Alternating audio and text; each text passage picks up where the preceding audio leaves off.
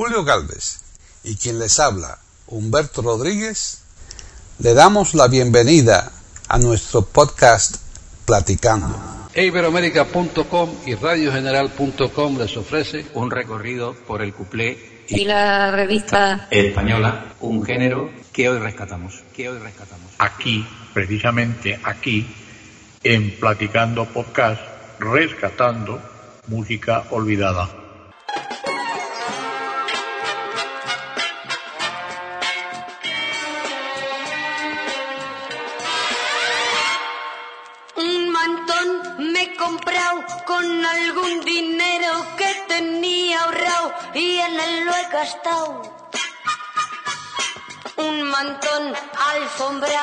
Que a una cigarrera va que ni pintado y eso está probado.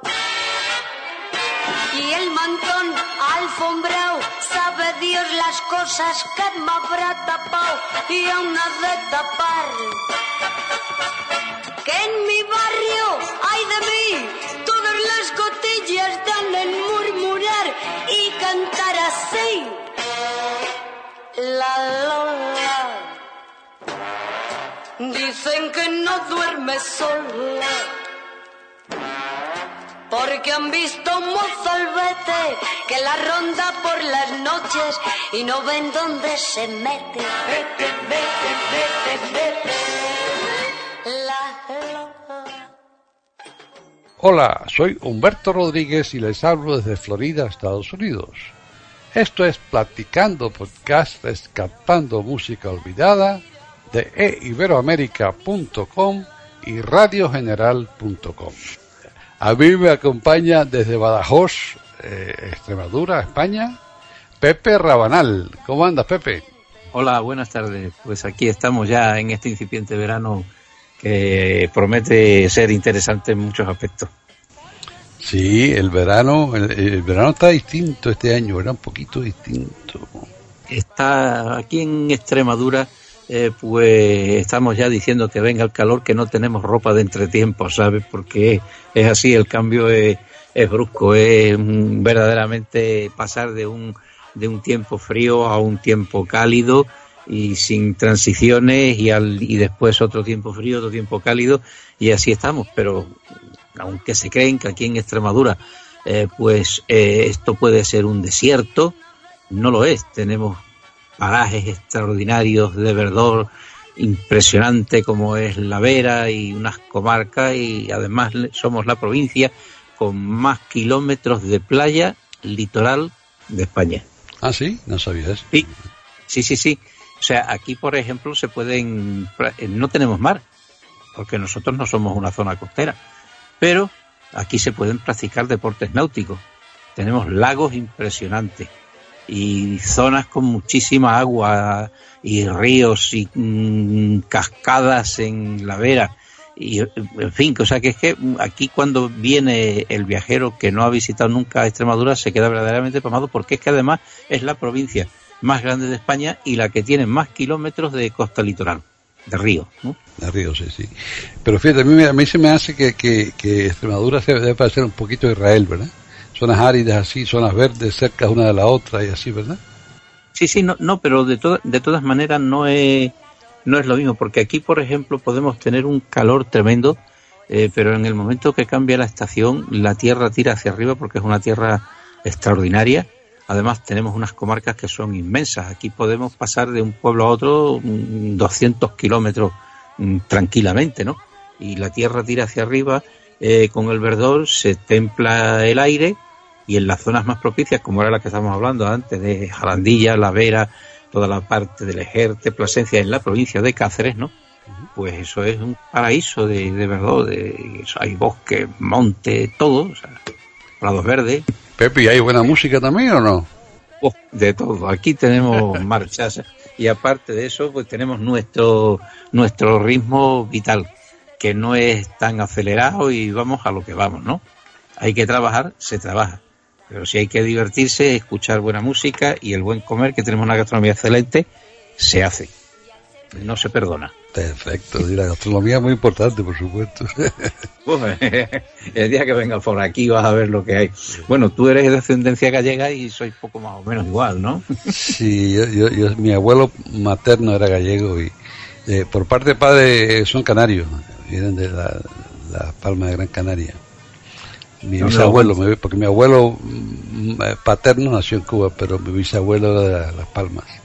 Y, mi abuelo materno nació en, Galicia, ahí en Pontevedra. Buen sitio. Hace un par de años o tres estuve haciendo un viaje bastante largo por, por toda Galicia y las Rías Baixas, ¿no? Y es un sitio extraordinario. Y lo, tierra que conozco muy bien porque en mi época de agente de viaje llevábamos muchísimo turismo a, a Galicia, sobre todo en los años santos compostelanos y hacíamos toda la ruta, la ruta. Habría ahí. Claro, Santiago.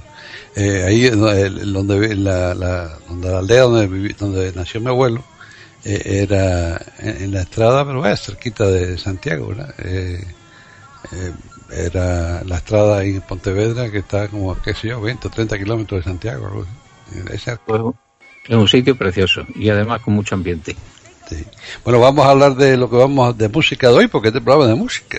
sí, este programa es de música y además hemos cogido un, género que le decían el género ínfimo, ¿no? Que es la, revista española y el cuplé, ¿no? Ahí estamos. ¿Y de quién vamos a hablar? Bueno, pues primero, mm, a mí, la primera que vamos a tener aquí invitada es una, una mm, vedette de, de revista que se llamaba o se hacía llamar La Bella, La Bella Dorita. Pero a mí me gustaría eh, centrar el, un poquito, antes de, hablar de ella y de poner su primera, su primera canción, centrar un poquito el género. Hemos mm, titulado el programa, aunque no lo hemos dicho todavía, creo que era de, del cuplé y la revista española.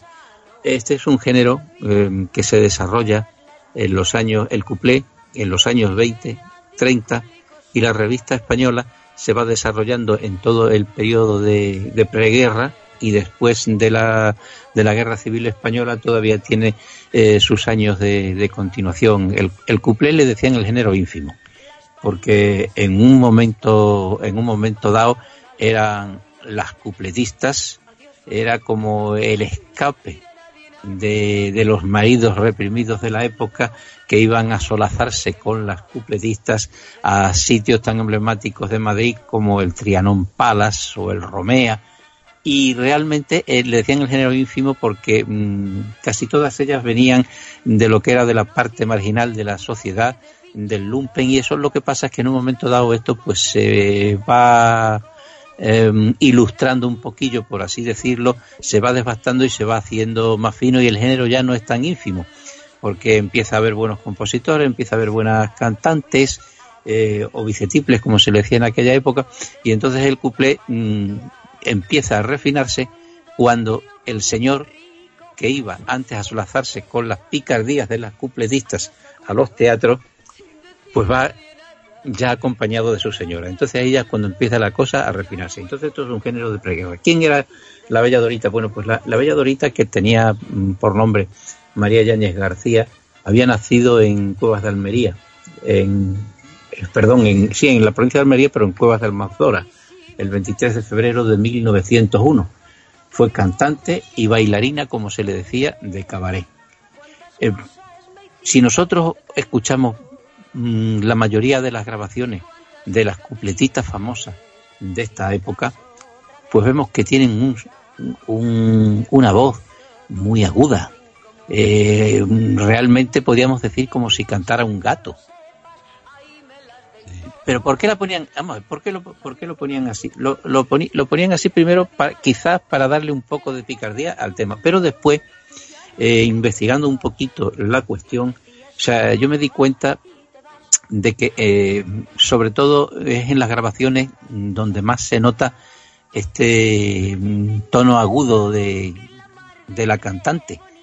¿Por qué? Porque la grabación, como ya hemos comentado en algunos otros programas, eh, se realizaba por medios mecánicos, a través de una gran bocina.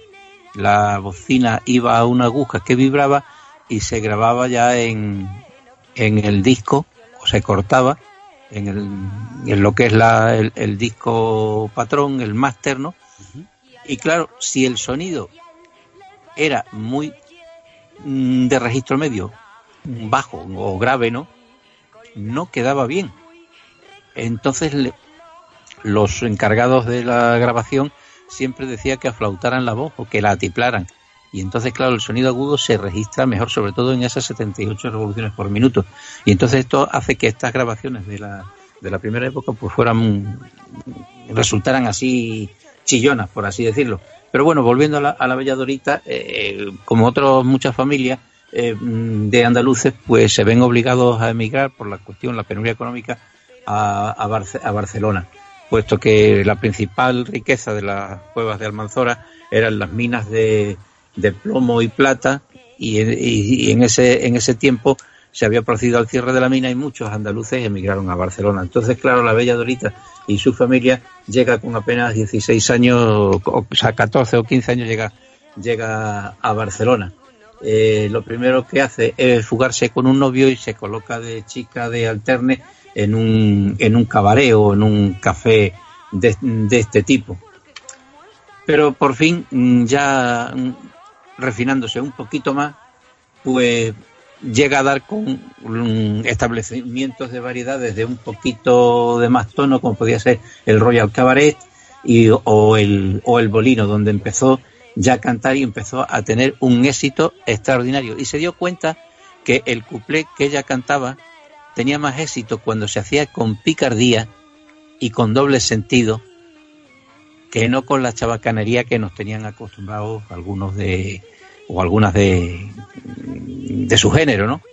Y empezó a tener un éxito tremendo. Tenía números eh, tan extraordinarios como era, eh, de éxito me refiero, como era La Pulga, salía con una camisa blanca, buscándose la pulga donde estará, no sé qué, y cantando, pero siempre con el doble sentido. O también La Vaselina, que ya sabemos por dónde podía ir el tema, pero también con doble sentido, o el famoso eh, número de Joan Viladomat, eh, Fumando Espero, que después, mucho más tarde, aparte de otras eh, cupletistas, la cantaría en sus famosas películas Sara Montiel, ¿no? Esa de Fumando Espero al hombre que más que yo quiero, y etcétera, ¿no? Entonces, todo, eh, aunque ella se haya olvidado un poquito más que estas otras que vinieron después, pues ella fue la creadora. Y siguieron, y siguió en la década de los 40 y de los 50, teniendo un éxito relevante en lo que era el paralelo de Barcelona. Y además también eran conocidos eh, las pasiones que levantaba entre los hombres que le hacían unos regalos extraordinarios y, se acercaron a por ella eh, pues personas tan importantes como podía ser el general Sanjurjo, el presidente de la Generalitat de Barcelona, Luis Companys, y, o el futbolista Ricardo Zamora. Esos fueron algunas de, de las relaciones que tuvo, que además siempre las cupletistas eran famosas eh, por estos eh, amoríos eh, que mm, traspasaban más allá del, escenario.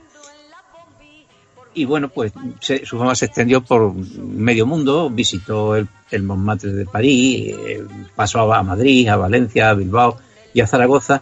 Y el último negocio que tuvo, ya por finalizar un poquito con el apunte, la biografía de, la Bella Dorita, pues fue fundar una sala cabaret que todavía se, se, mm, se, explota en España, que es la sala Bagdad, dedicada a oír a lo que es el porno extremo, pero ahí tuvo su origen. Y su reconocimiento, pues lo tuvo también que la nombraron hija adoptiva de la ciudad en 1960 por el Ayuntamiento de, de Barcelona. Pero si quieres podemos escuchar lo que nos va a cantar, una rumbita, ¿no? Me luce que es justo y necesario, y ahora de oír música, claro, vamos a escucharla. Inspirada en los aires cubanos. Claro, claro, vamos a escuchar. La rumba del café, ¿no? La rumba del café, vamos a escuchar.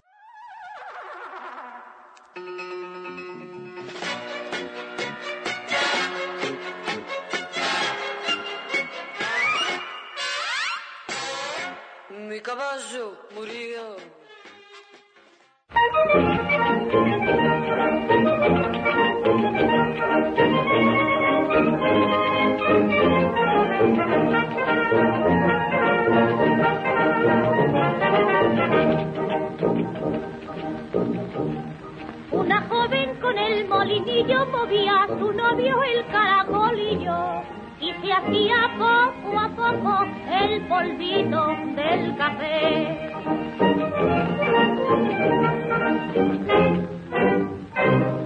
Cuando el agua ya estaba caliente, con la cucharilla de un modo prudente, preparó el caracolillo y me lo dijo él. Para probarlo preciso primero, que me sirva mi buen camarero. Camarero. Vamos, hombre, acérquese usted, camarero. Venga y sírvame pronto café, camarero. Con tanto llamar, camarero. Voy. Venga usted, venga usted porque quiero que me dé calentito el café. Sírvame, ay, sírvame.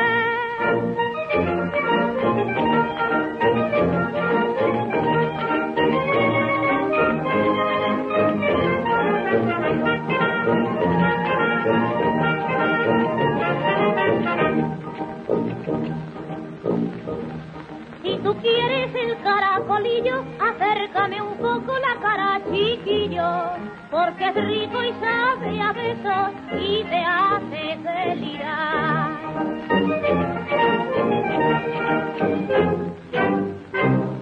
Gloria pura resulta un traguito si está muy molido y bien calentito.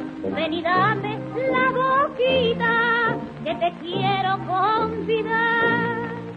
Para probarlo preciso primero que me sirva ni un buen camarero. Camarero. Vamos, hombre, acérquese usted. Ay, camarero. Venga y sírvame pronto café, camarero. Me deshago con tanto llamar. Ay, camarero. Voy. Venga usted, venga usted porque quiero que me dé calentito el café. Sírvame, ay, Mi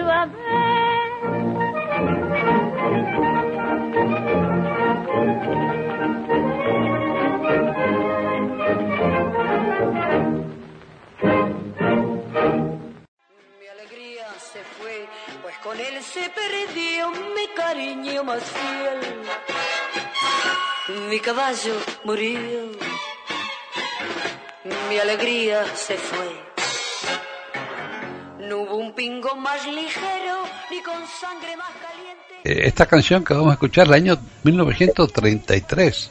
Es bastante buena para esa época. Bueno, mm, no sé si he comentado que algunas de estas eh, proceden de la discoteca particular mía y, la- y yo las limpio un poquito, ¿eh? Perdón, en el sentido de, de retocarlas mucho, sino solamente para quitar el poquito de ruido y para que se pueda oír bien. Se oye, verdad que se Perdón. oye muy bien. Me, me gusta, me, me gustó esa rumbita tan muy buena, toda esa rosa. Pues vienen otras también, ¿no? Sí, bueno, claro, pues vamos. ¿Cuál es la próxima? Bueno, mm, decíamos que íbamos a hablar de, de Carmen Flores, ¿no?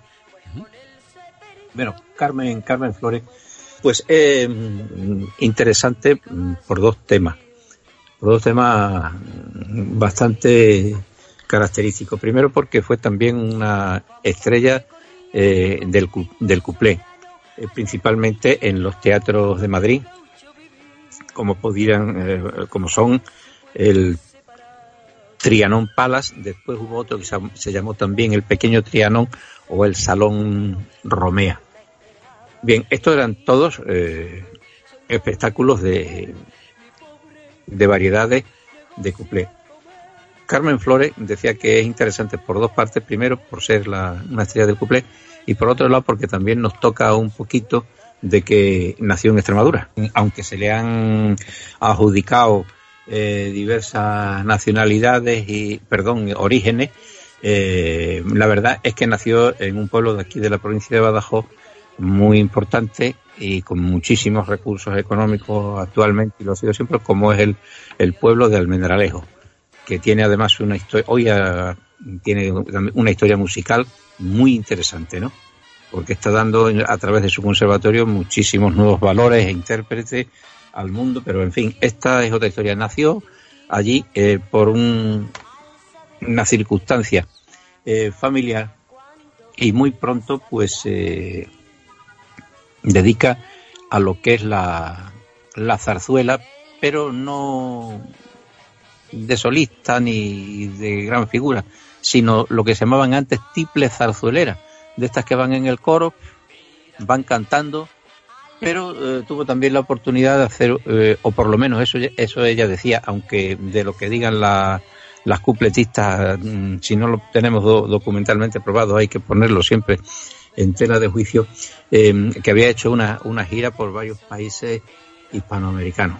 Mm, pudiera ser, pero el caso es que debuta en el, en el Salón Romea y lo hace con bastante, con bastante éxito, pero apoyada en que era muy chulapona, muy echada para adelante y empieza a practicar en, desde el escenario una cosa que después eh, lo, lo, hicieron otros artistas y que actualmente todavía se hace, y es que el público interactuaba con ella. De buenas a primera paraba el cuplé o el número musical que estuviera, que estuviera cantando y increpaba al público, ¿no? Lo comprometía. Lo que ha sido luego el teatro eh, este burlesco y de varieté así medio barato, medio fino, en el cual, bueno, pues comprometían al señor que iba acompañado de la pareja, etcétera, y con muchísima picaresca y muchísima desenvoltura, y, esta fórmula funcionaba, y en aquel tiempo era, era novedosa. Decir que las cualidades vocales o calidades vocales, como las de muchas otras de, de su época, pues eran nada más que las indispensables eh, para poder hacer el número. Pero fijémonos que estamos hablando de los años 20, ¿eh? estamos hablando de los, 20, de los años 20 y Carmen Flores podía cobrar 1.500 pesetas diarias por función, lo cual eso era una verdadera barbaridad. Y también fue novedosa en que, eh, por ejemplo, eh, cuando cantaba a célebres números como podía ser La Chulapona o, el Chotis de Madrid o lo que fuera, pues empezaba a sacar y a lucir una serie de mantones de manilas extraordinarios que después conservó y era conocida también por que se vestían los, eh, los espectáculos de una forma decente y en fin, era ya la época en que los señores acudí, acudían a estos mm, espectáculos pícaros acompañados de sus uh, respectivas esposas. Y claro, mm, pues la fama en Madrid era bastante grande y venían incluso eh, marajás de la India mm, que se las querían llevar a su, a su algunas se fue, ¿eh? sabemos en alguna ocasión y pero sin o le dejaban un diamante o pieles, o sea, era la época y hacían muchísimo, bueno, muchísimo el. Burlesco, el burlesco, el vodevil fue muy famoso en los años 20 y 30. ¿eh? No, no, llega todavía al vodevil como veremos después en los próximos números musicales, porque este era cuplé que salían, cantaban con una orquesta muy elemental, ¿no? Que por eso suenan así en los discos, pero además, mmm, no sé, yo por ejemplo, investigando un poco en lo que es el repertorio de Carmen Flores, pues me he encontrado con canciones como esta que vamos a escuchar a continuación, que es La Sindicalista, eh, que aparte de pertenecer al género ínfimo del cuplé y de estar la canción mmm, pretendidamente, ser pretendidamente cómica, sin embargo, si la escuchamos con, con atención, tiene un sentido social increíble. Cosa que después, ya en, durante el gobierno de Franco o en la posguerra, esa canción no se hubiera podido ni grabar ni cantar. Seguro. Y en fin, el público cuando la escuche se va a dar cuenta de por qué. Como decía Carmen Flores, no quiso aceptar la, la invitación de ningún marajá, pero eh, sí eh, parece ser eh, que tuvo una relación durante toda su vida eh, con un miembro de la familia real de, de, los Borbones, que ella nunca desveló, aunque sus íntimos mm, sí sabían quién era, pero no ha trascendido ni en sus biografías ni nada, y que murió durante la, durante la, la contienda. Nunca más se la volvió a relacionar con nadie cuando se bajó de los escenarios. Y lo que tuvo fue un estableció un, una casa de huéspedes o una pensión para artistas y demás en pleno del centro de Madrid y allí tenía expuesta su gran colección de mantones de Manila de los buenos tiempos de, del escenario y en fin allí contaba su vida y sus anécdotas y algún compañero que yo conozco de, de Almendralejo, eh, aficionados a estos temas, literatos, escritores, pasaron por allí y en sus últimos años estuvieron hablando con ella y la conocieron y en fin fue un, una figura de la época muy estimable porque además era una persona muy bondadosa y muy colaboradora con todo aquel que lo necesitaba. Esa era Carmen Flores. Si te parece, podemos escuchar la sindicalista. Vamos a escucharla, como no, adelante. Porque han visto un mozalbete que la ronda por las noches y no ven dónde se mete. Vete, vete, vete, vete. La. En las vacas gasta cola. Pueden escuchar otros de nuestros podcasts en eiberoamerica.com.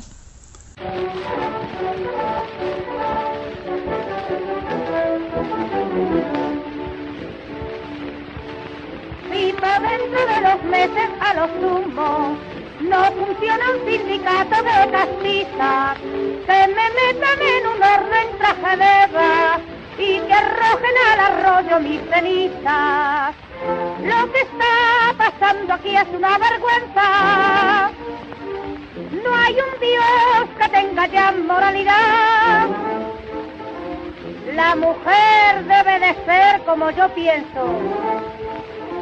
Ni soltera, ni viuda, ni casada. Todo el que quiera vivir se sindicotaliza, ni más ni menos. Y el que no lo haga va a comer bacillus o aires de Guadarrama. Señor, es lo que dice Lenin. Que tú tienes 10, pues me da 5. Que el otro tiene 20, pues me da 10. Y así por lo menos se va uno haciendo de un capitalito decente. Usted no está conforme. Y oiga usted, ¿usted es de Maura o de Romanones? Usted del Puente Vallecas, nos ha aplicado los rayos X. El que no llora no mama. Y el que mama, usted calcule lo que le alimentará con lo que se come hoy día. Así es, a ver si no es para formar un sindicato que tenga problemas. Igualdad, fraternidad, legalidad, reparto de los bienes. Y aquí no pasa nada. Antes iba usted a la plaza con un duro y compraba usted jamón, arroz, gallina. Ahora lleva usted tres duros y se viene con dos hojas de laurel y una sardina. Las patatas y los huevos de los pueblos por vagones se les ve llegar aquí. Pero claro, si después los almacenan, Luego dicen que no hay huevos en Madrid. Y de todo esto tiene la culpa el acaparador, el exportador, el despertador y el despertador del proletariado que no suena para despertar al pueblo que padece de sueño crónico. Al que madruga, Dios la ayuda, ¿verdad? Pues yo me levanto a las seis y no me ayudan Dios. ¿Se puede pasar esto sin protesta? No, pues a luchar por la idea. ¿Se puede pasar? Sí, adelante. Nosotros volvemos el no hacer una bandera de ese lema que dice Igualdad, fraternidad, legalidad, reparto de los bienes y aquí no pasa nada. todos vienes y aquí no pasa nada. Camisas de farola, de las de tira borda, la camisa de la Lola, quien no la conocerá.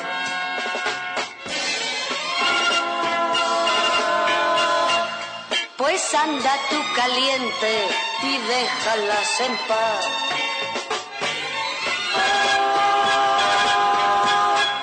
Porque siempre es la gente bastante lenguara. Bonita canción, bonita. Eh, pido perdón porque me he incorporado un poquito más tarde, pero estaba escuchando la explicación fantástica de, del amigo Pepe y no he querido interrumpiros, pero eh, me he incorporado casi casi a tiempo, creo, creo. Sí, No no sé. estás a tiempo. Estamos todos a tiempo. Todavía. Me parece muy bonita la música que estáis poniendo y que vais a seguir poniendo. Además es muy española porque estamos del cumpleaños de la revista.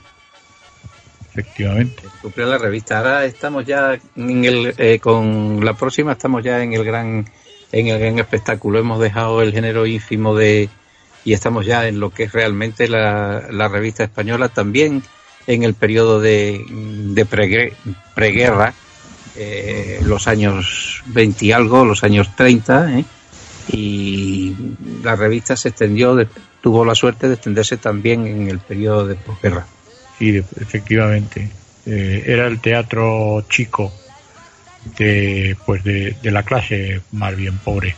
Sí, pe- pero vosotros, por ejemplo, los madrileños, los disfrutabais y los de provincias no lo, no lo veíamos ni en pintura, porque todo prácticamente eh, se ceñía a, a Madrid y Barcelona, eh, o las grandes ciudades, y alguna gira esporádica por provincias que no solía ser el gran espectáculo, a lo mejor que se en Madrid. Y tenemos que tener también que citar eh, que la revista española eh, ya en esta época, el que vamos, de la que vamos a hablar, ya se exportaba también a, a Estados Unidos y a Hispanoamérica. Se hacían unas giras extraordinarias por allí con las compañías de revistas madrileñas o de Barcelona eh, que se estrenaban primero aquí y después se marchaban a, a la gira Claro, hispanoamericana. ¿sabes? Sí, o sea, efectivamente, ya, Pepe. ya estamos, ya estamos hablando de géneros mayores. Efectivamente, pero tú que eres artista y que, eh, y que además sabes lo que es un show y que además sabes lo que supone el montaje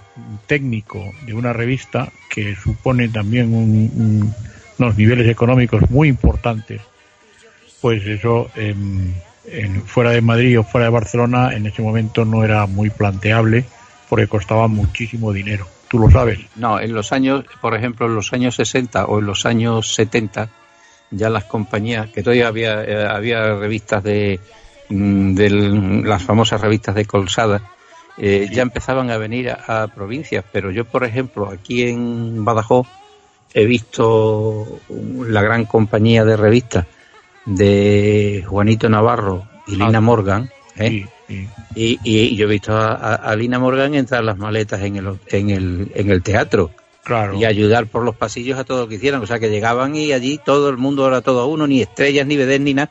Aquello había que montarlo. Entonces, claro, te das cuenta de la dificultad, ¿no? Claro, claro, claro. visto discutir en los pasillos, ¿no? Unas broncas tremendas, ¿no? Entonces, eh, y ya mm, con cierta dignidad se iban poniendo la- las revistas, se iban exhibiendo por provincias, ¿no? Pero claro, la magnificencia se montaba para Madrid, ¿no? Y además tenían eh, maquetadores y diseñadores exclusivos eh, para, para Madrid, para Barcelona, para ese teatro de la música, eran músicos de allí, eh, maestros, directores, concertadores de coros, todos de allí, entonces claro, no era igual. Es, Pues yo, la. La, la provincia que más, que primero conocí fue Sevilla, que como tú muy bien sabes es una gran ciudad, pero Sí. Sevilla no tenía calado para aguantar una revista más de una semana. No, no, no, no, no, no, en absoluto. Eh, claro, Ni, a- ni en esa época ni después, o sea, que eso ha sido así. claro, entonces era difícil eh, poder, eh, bueno, si giraban. Sevilla, Sevilla fue un gran sitio de cuna para teatro moderno y de vanguardia como no ha habido en otro sitio. Mm.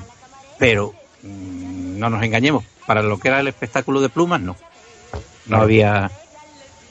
Yo siempre le digo espectáculo de plumas. Sí, Ah. sí, es que, es que sí, eh, está muy bien dicho eso. Espectáculo de plumas. Yo estoy de Sí, acuerdo. y, ad- y además, dice definición de la revista. Es que es difícil de, de- de definir, porque el musical americano es una comedia que tiene, eh, que tiene canciones, tiene música, pero que van acordes con el texto, con el argumento de lo que se está desarrollando en escena. claro, pero la revista, no, la revista no, la revista son dos cosas. Una comedia por un lado y en medio canciones de lo que fuera. Efectivamente.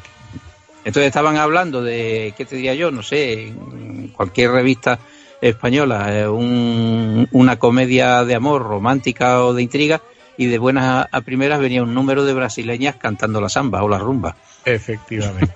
Es como Y a, la, y a la- y a la gente le gustaba, Pepe. Uh, aquello era tremendo, ahora te lo vamos a ver y lo vamos a escuchar.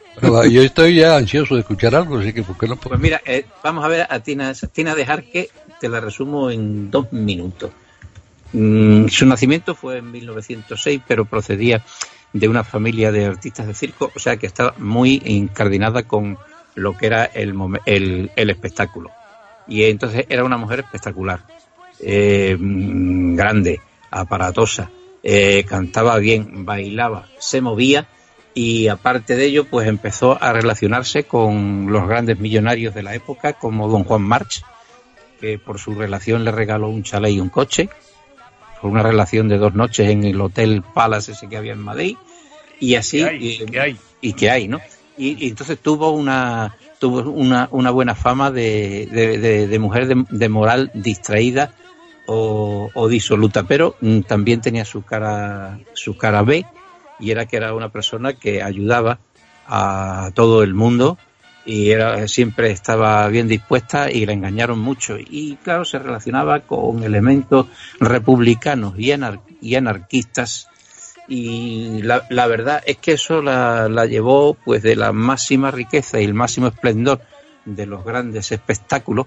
Esta ella hizo también las giras americanas esas a las que antes nos hemos eh, referido y mm, la, lle- la llevó por unos caminos, unos derroteros muy peligrosos, tan tales como eh, que bueno pues que, que fue detenida por republicanas, etcétera y demás y el, el que la detuvo que era un anarquista legionario Abel eh, Domínguez pues se enamoró perdidamente de ella y se escaparon y parece ser que se produjo un robo misterioso eh, de joyas y además la acusaron de espionaje cuando la detuvieron y la fusilaron en una carretera. O sea que la, la cosa fue eh, bastante señalada.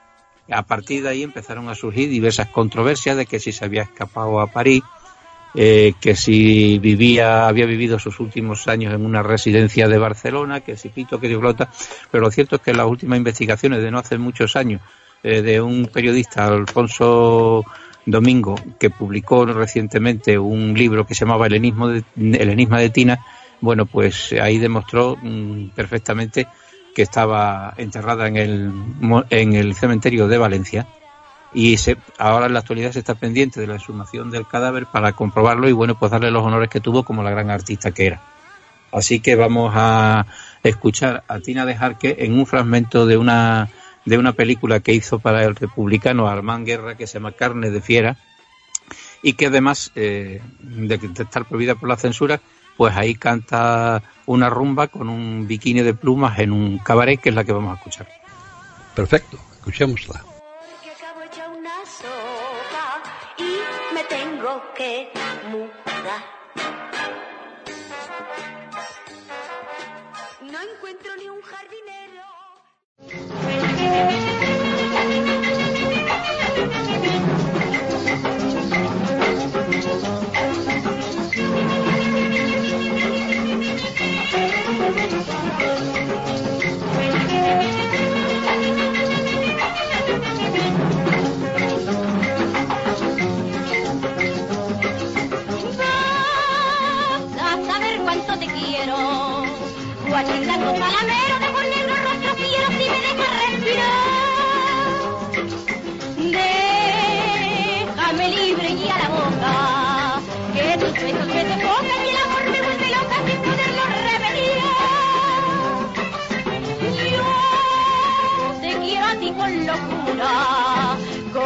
Pasión más pura que el rocío la espesura y te lo puedo yo jurar. Y te lo puedo yo jurar. Vas a ver cuánto te quiero, guachita, no talamero, cuando me dejes hablar.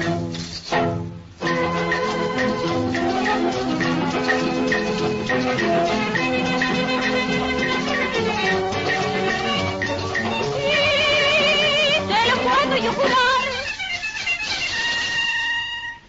Vas a ver cuánto te quiero, guachita, no talamero, cuando me dejes hablar.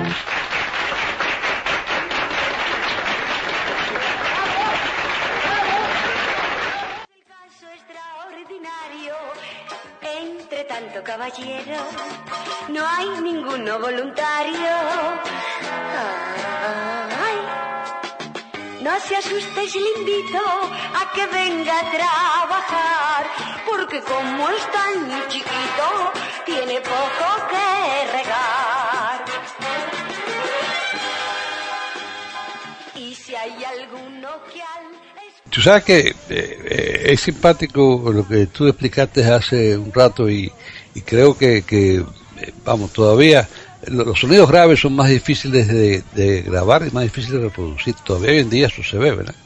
Y, no, no, cualquier bocina no puede reproducir sonidos graves. Los sonidos graves atraviesan las paredes mucho más fácil que los sonidos agudos. Ese tipo de cosas. Así que es interesante saber cómo todas estas, todas estas eh, grabaciones antiguas eh, tienden a ser agudas y, y esa aplicación que me diste todavía me quedé pensando en ella. ¿sabes? Pues así era.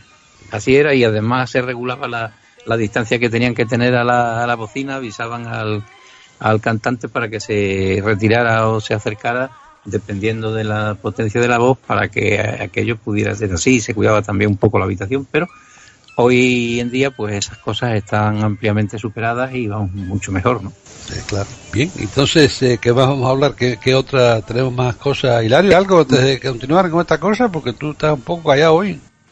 No, yo quiero decir que la revista de posguerra era un escape sexual, en cierto modo, porque había una censura muy fuerte, muy fuerte, muy fuerte, y entonces mm, la gente necesitaba un respiro porque se asfixiaban. Y entonces la revista de posguerra era un auténtico escape sexual. Las chicas salían escotadas y en fin, muy, muy sexy y tal. Exactamente, así, así era la así era la cuestión. El próximo que nos visita es un es del género del sexo masculino. Es Aladi, nombre de Carlos Saldaña Beu, hijo de padre aragonés y madre valenciana, pero desde, desde su primer año en Barcelona y él siempre se consideró catalán. Aladi fue mm, denominado el rey de la pasarela y el rey del paralelo. Y cuando coincidió, la época que coincidió con otra de las artistas catalanas eh, de fuste cómica también, como Mari Sampere, pues a ella le decían la reina del paralelo y Aladi era el rey del paralelo. Aladi, eh, seudónimo o nombre artístico de Carlos Saldaña Beu, unos decían que se lo había puesto el pintor catalán Santiago Rusiñol, otros eh, dicen que había sido lo más probable un caricaturista catalán que se llamaba Roma Bonet Itzintes y probablemente eh, fue verdad que a él se le debe su, su nombre artístico, pero también en los carteles se le publicitaba como el ganso del hongo. El ganso del Eh. hongo porque iba siempre vestido de smoking y con un y con un hongo mucho más grande que su cabeza y, y claro daba un ya imponía un poco la la vis cómica pero al principio le costó trabajo triunfar porque no se vestía de payaso ni de forma estrafalaria siendo cómico no él se había fogueado en el salón japonés siendo ayudante o medio maceta de un mago prestidigitador y luego por los cafés cantantes de Barcelona hasta que tuvo sus grandes éxitos en, en Barcelona, en, el, en, el en los teatros del paralelo. Hizo una gira de provincias que no vino muy bien y le costó un poco de trabajo precisamente quizás por la, la indumentaria, pero fue una estrella de magnitud grande. Llegó al cine, eh, tuvo compañía con, con Chita Piquer y con las principales veces de Barcelona, cantaba, bailaba, eh, contaba chistes, hizo incluso algún tipo de película eh, más seria y en lo último de su vida puso un café de cómicos muy cerca de los teatros de sus grandes triunfos en el paralelo, donde parece ser que más que aquello un negocio, pues era una reunión de amigos, porque siempre invitaba, ¿no? pero en fin, Aladi fue un mago de la, de la risa y fue el factotum de lo que decía antes Hilario de el escape. bromeaba con la BD Gema del Río, que después se casó con un futbolista catalán y demás. Y creo que tenemos por ahí, no sé si está así al cómico o al Uruguay. Puedes poner la que mejor te parezca porque está así al cómico es parte de una revista y como canta Aladi ya te explica mejor la cosa de lo que yo te puedo, de lo que yo podría decir aquí. Dos segundos nada más me vale para decir que el paralelo del que habla Pepe, el, el paralelo de Barcelona es pues equivalente como al Broadway de Nueva York o al Soho inglés. Más o menos, así. Perfecto, vamos.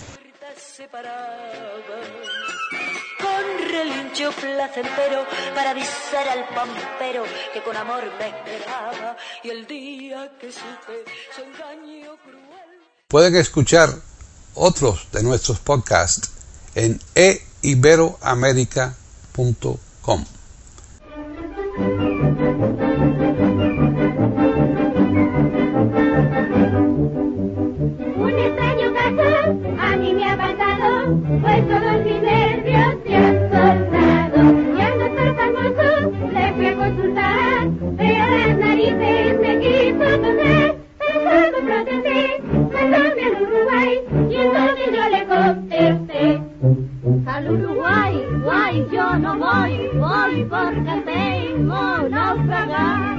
Al Uruguay, guay, yo no voy, voy porque tengo naufragar. Mándela a París, si es que le da igual. Al Uruguay, guay, yo no voy, voy porque tengo naufragar.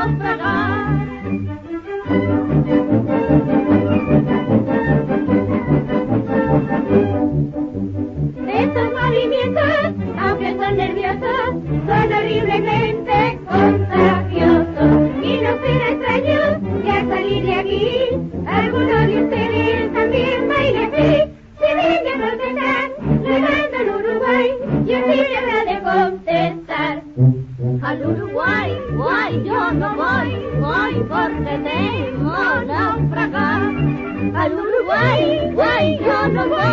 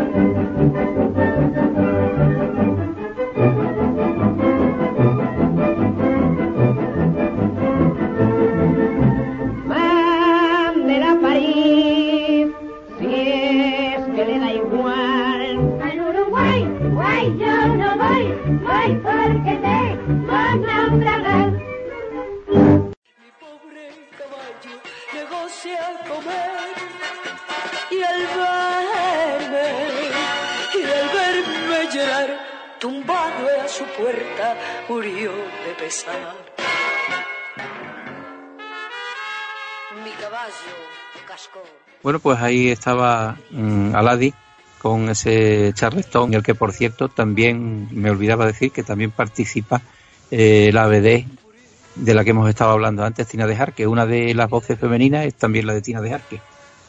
Bueno, Ese era el Charleston de, de Aladdin. Lo cantaban, lo bailaban y la gente se lo pasaba estupendamente. Taxi al cómico es de una revista que tuvo muchísimo éxito en, en el paralelo de Barcelona, que también la revista llevaba el mismo nombre de la canción, Taxi al cómico, en la cual pues Aladi te, te cuenta exactamente qué es lo que hay que hacer para pasarlo bien en Barcelona una noche de revista con Taxi al cómico. Bien, que tú decías, Hilario.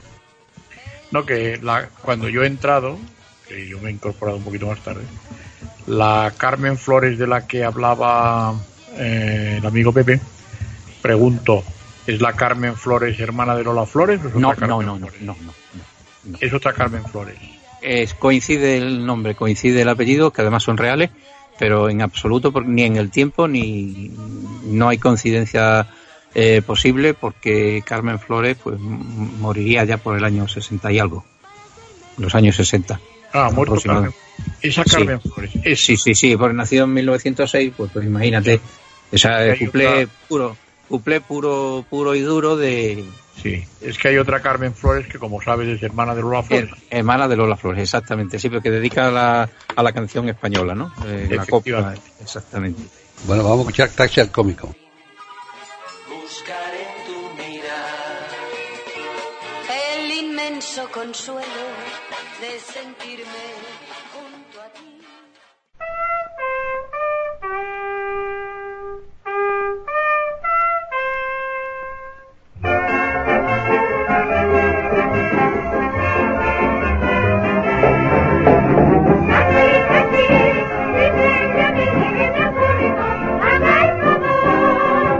En toda Barcelona no hay taxi que no llame diciendo pronto al cómico, a prisa por favor.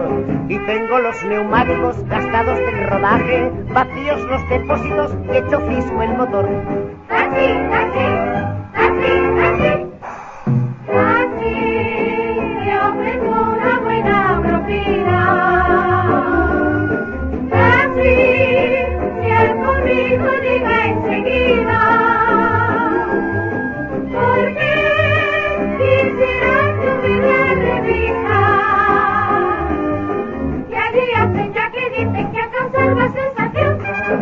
Taxi, aunque oiga el pito del urbano.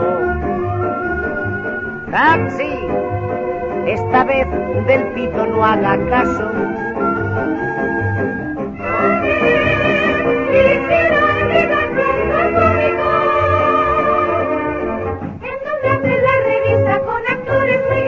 Y un plantel de chicas guapas que son la disgregación.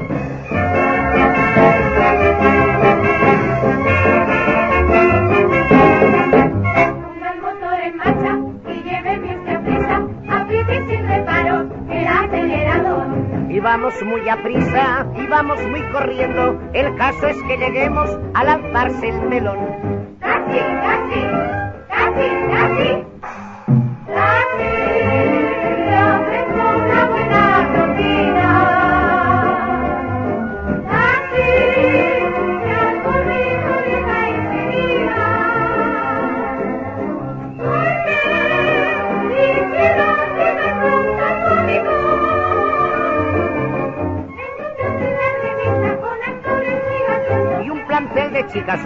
que son la disgregación.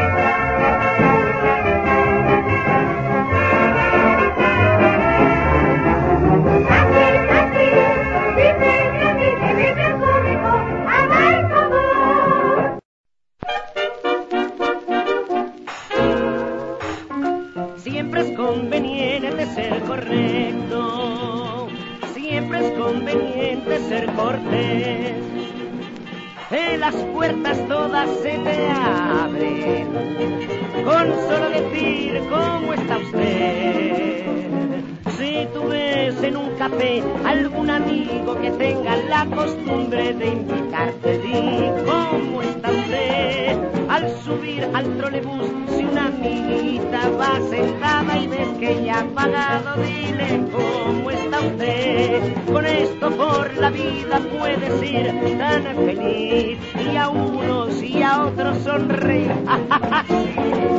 y al amigo y al rival y en general a todo el mundo te guste o no te guste, dile cómo está usted. Si tú tienes un deudor, al verle por la calle, acércate y dile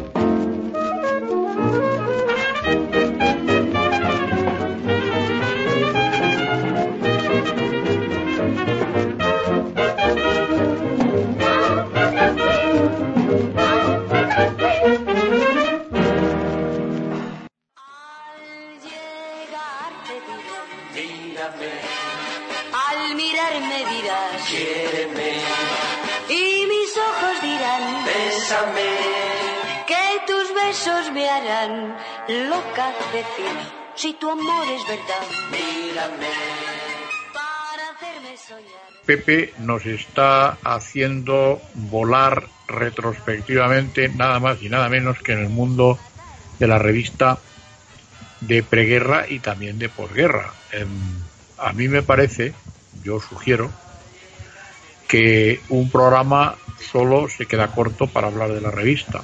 Es que es mucho. Por- porque hay mucho de la revista.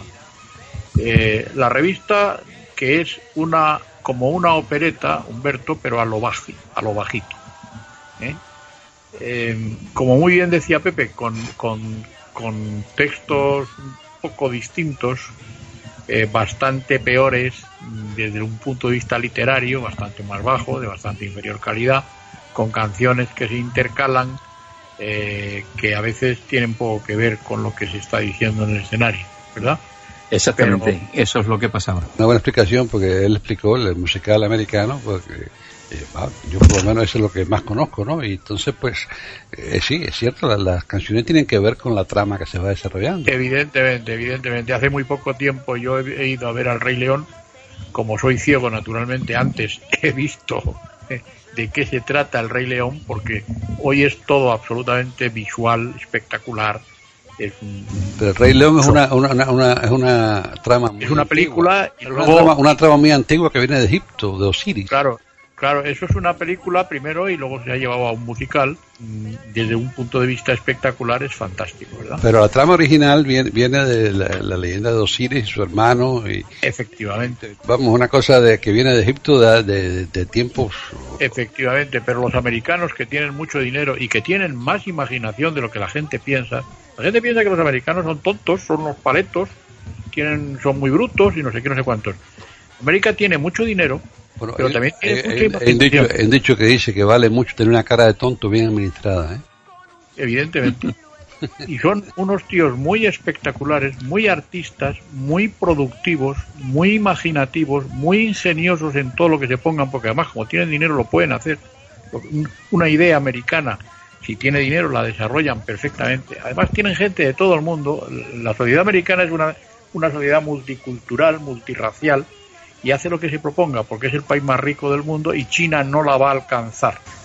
Pero, la- ese es tema de otro, por- de otro podcast. que- Claro, claro, es otro pero, pero, pero, pero, pero, eh, sí, eh, eh, vamos, eh, en cuanto a las películas de Disney, por ejemplo, la mayor parte se basan en, en temas bien antiguos, no son cosas que inventaron ellos, mucho menos, simplemente, No. simplemente inventaron la forma de presentarlo muy agradablemente a la de, vista. de desarrollarlo, de, de- de difundirlo, de divulgarlo, de que, mire, ahí está, con, con sus ideas y con... A mí me parece que, vamos, a mí me, a mí me encanta. ¿Eh? Algunos, algunos sí lo inventaron, ¿no? Mickey Mouse y eso, pues sí, eso es invención. Pero, pero temas, vaya, como eh, Cinderella o Cenicienta, ese tipo de cosas, que son cosas muy antiguas. Igual que esto de Osiris. Eh, Claro, no, eh, son cosas Pero, bien antiguas. pero lo, han, lo, ha- lo han llevado, se desarrolla en, en, en Kenia, imaginativamente, claro, en, en el Parque Natural de Kenia, y entonces, pues es, es una... Está bien, está muy bien. Y, y debe valer muchísimo dinero ponerlo en escena. Muchísimo. Y las mil y una noches, pues han dado también temas para todo, ¿verdad? Eso eh, a través de la historia, o sea, vamos, se ha usado muchísimo. Es muy- vamos, ¿eh? Es muy, es muy costoso, y porque además, imagínate, eh, antes hablábamos aquí de, de Badajoz, ¿no?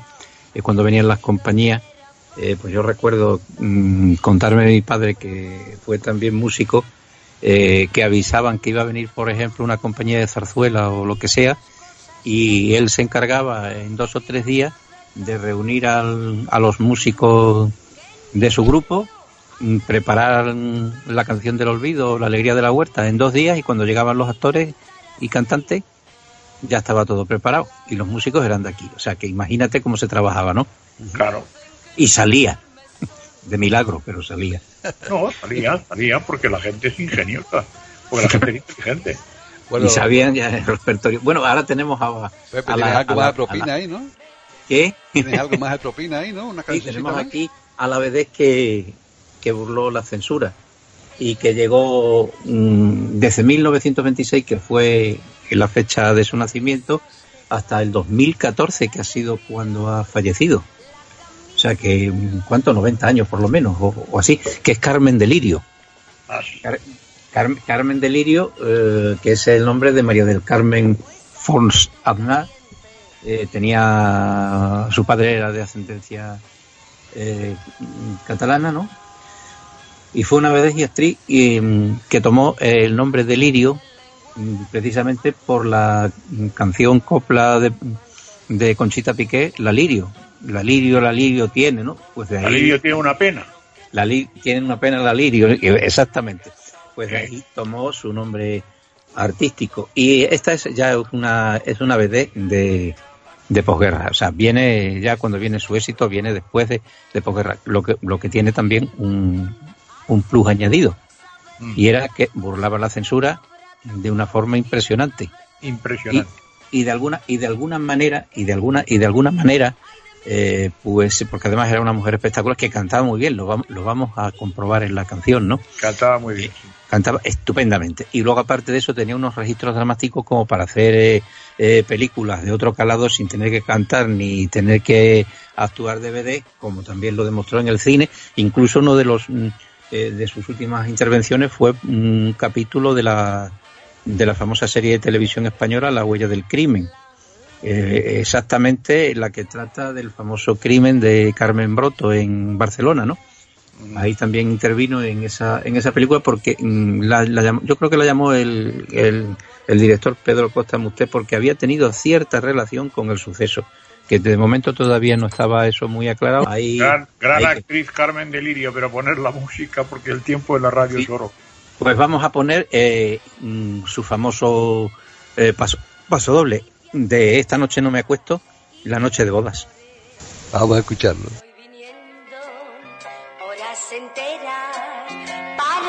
Gusto a los señores. Pasan su vida las camareras limpiando mesas. Pueden escuchar otros de nuestros podcasts en eiberoamerica.com.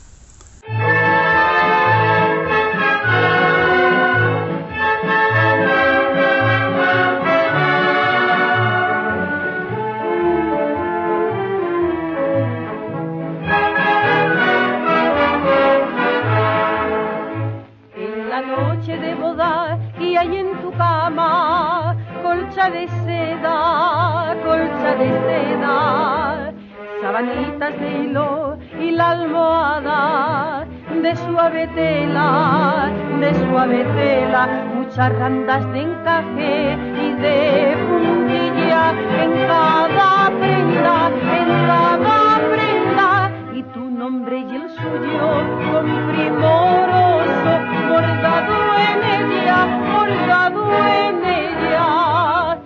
La noche de boda y hay en tu cama colcha de seda, colcha de seda. Ay, ay que sí, quien pudiera esta noche velar. Ay, ay que no, y escuchar lo que a solas dirán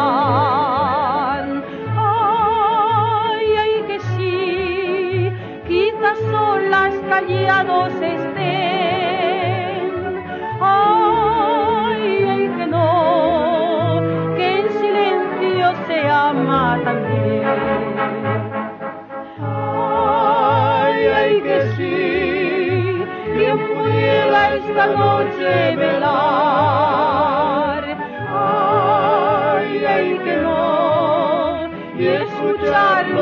solas dirán.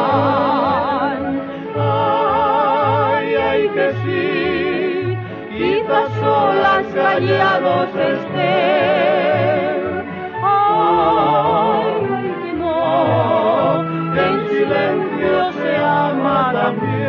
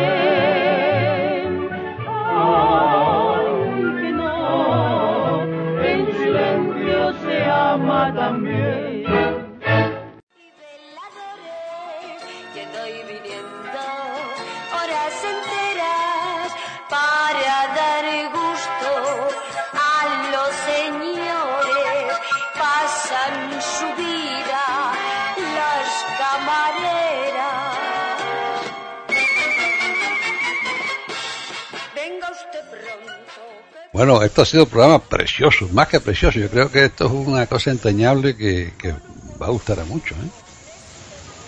Eso esperamos, ¿no? Bueno, yo por lo menos te agradezco a ti, a Magallanes, que hayan que hayan buscado estas cosas y que nos hayan compartido con nosotros. Yo por, por lo menos he aprendido mucho y no sabía nada de estas cosas, ¿verdad? Pues lo que pasa es que mm, simplemente, bueno, pues mm, en el cofre de los recuerdos lo único que hay que hacer es mirar un poquito y ya está. Sale Es que tú, tú eres mucho más joven que esta gente, querido. Y no, no, no podías saber mucho de... Bueno, no tan joven, ¿eh? No tan Bueno, joven. Aunque, bueno. la, aunque la edad no se dice, pero bueno. Bueno, pero tú dices joven. que Carmen Delirio, y es verdad, ha debido de morir con más de 90 años y él tiene menos, ¿eh? Bueno, pero no tanto, oíste, no te vayas a creer tú. No, no, vayamos. Ahí, bueno, ahí lo quedamos, ¿no? Vamos, vamos, yo, yo tengo mis años, pero que no, que, que bueno, eso es, eso fue en España, yo no me crié en España, son, Bueno, eso, bueno, eso es lo bueno no- que tiene precisamente lo que nosotros hacemos aquí, que es internacional y podemos intercambiar este tipo de información. Tú lo que tenías en Cuba eran las veces del Tropicana, que hablaremos un día de ello. Eso sí lo tenemos, y eso sí me acuerdo muy bien, eso las vi muy bien. Yo, Claro, claro, claro. había en Cuba había unas cuantas de esas que eran las mulatas de fuego, muchachos, había un fenómeno. Pero bueno, va- vamos a Hilario, ¿por qué nos invitamos a los oyentes que nos escriban? ¿Te parece bien que nos escriban? Nos escriban por electrónico, nos pueden escribir a eh, platicando arroba e iberoamerica.com y por Twitter, Hilario, ¿dónde nos pueden escribir? Nos pueden escribir a arroba e Iberoamérica con la E y A mayúsculas. Bien, pues vamos, pues, para ganar ha sido un placer esto, te repito mis gracias. Y yo creo que solamente entonces nos resta agradecer a todos los oyentes por su atención e invitarles a que regresen sin falta aquí a iberoamérica.com y a radiogeneral.com la semana que viene para escuchar otro programa de Platicando podcast, rescatando música olvidada y fantástica. hasta entonces.